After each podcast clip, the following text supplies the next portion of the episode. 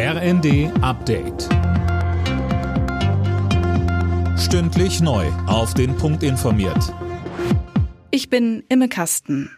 Bei einer mutmaßlich islamistischen Messerattacke nahe des Eiffelturms in Paris ist ein deutscher Tourist getötet und zwei weitere Menschen verletzt worden.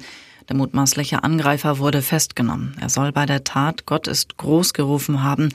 Nach Angaben der Polizei soll es sich um einen Franzosen mit psychischen Problemen handeln, der den Behörden als radikaler Islamist bekannt war. Er habe angegeben, es nicht ertragen zu können, dass Muslime in der Welt getötet würden.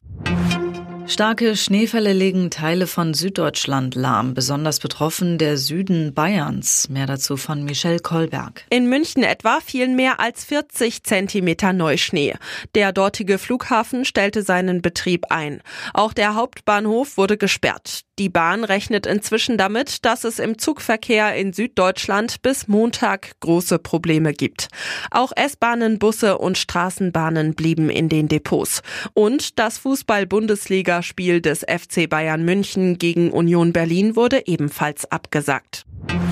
Die Welt muss Tempo machen beim Umstieg auf die Erneuerbaren, das fordert Kanzler Scholz. Bei der Weltklimakonferenz hat er zwei verbindliche Ziele vorgeschlagen, und zwar den Ausbau der erneuerbaren Energien zu verdreifachen und die Energieeffizienz zu verdoppeln, bis 2030 also in gut sechs Jahren.